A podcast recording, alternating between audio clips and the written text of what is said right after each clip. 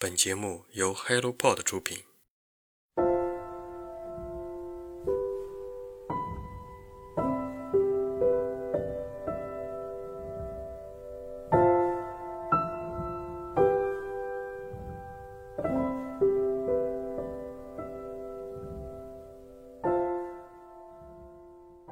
欢迎听众朋友们来到新的一期晨间书适，我是雪茄。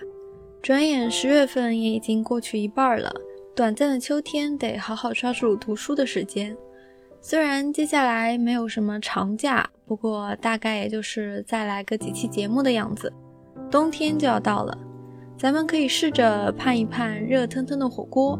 究竟是红油锅底还是铜锅羊肉？祝正在收听节目的你今天开心。那接下来就开始本期的新书速递。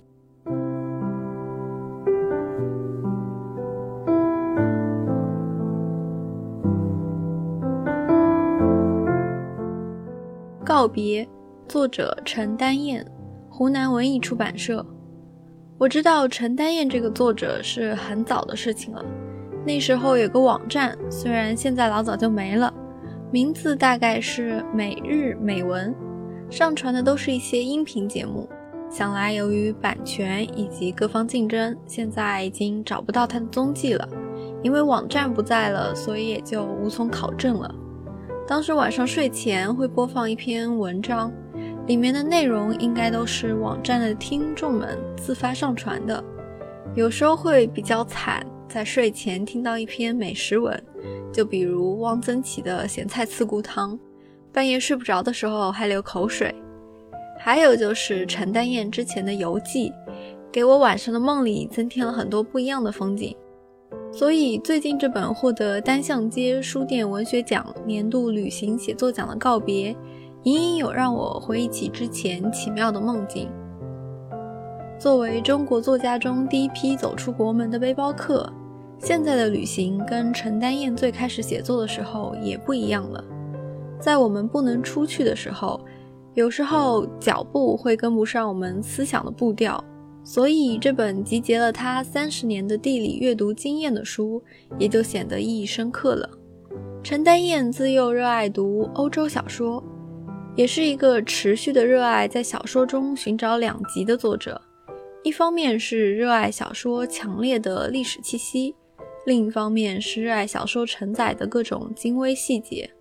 告别，则是陈丹燕作为一个地理阅读者的梦想与实践。他曾在都柏林跟随来自世界各地的乔伊斯爱好者一起，沿着布鲁姆日步行路线从早走到晚。他曾在有着七百年历史的修道院中过夜。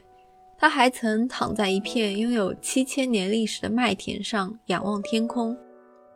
用文学解读文学，用地理解读文学，发现一个词语以及它背后的世界。探寻文学背后更深层的地理和历史源头。从1990年到2022年，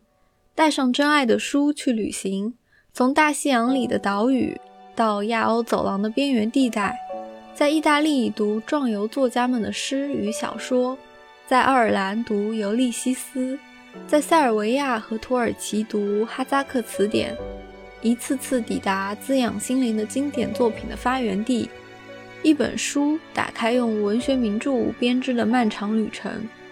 在意大利，作者写下下面这段话：我去的第一家咖啡店就是瓦萨里十六世纪在阿雷佐老城设计的咖啡馆，然后穿过彼得拉克写下歌集的窄街，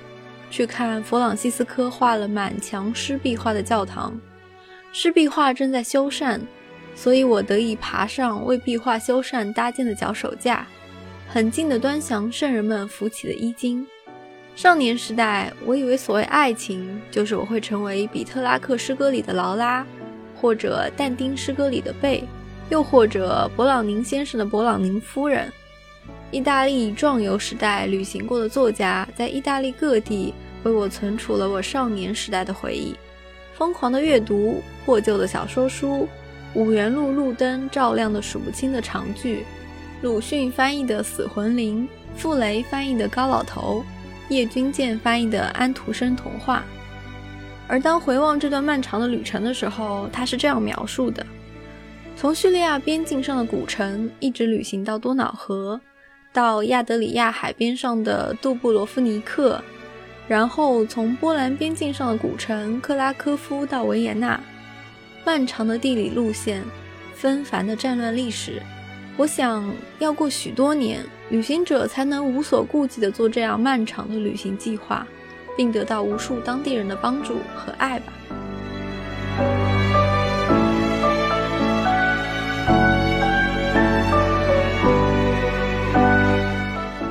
人间椅子，作者江户川乱步，译者竹家荣、马梦瑶，江苏凤凰文艺出版社。副标题：江户川乱步猎奇篇。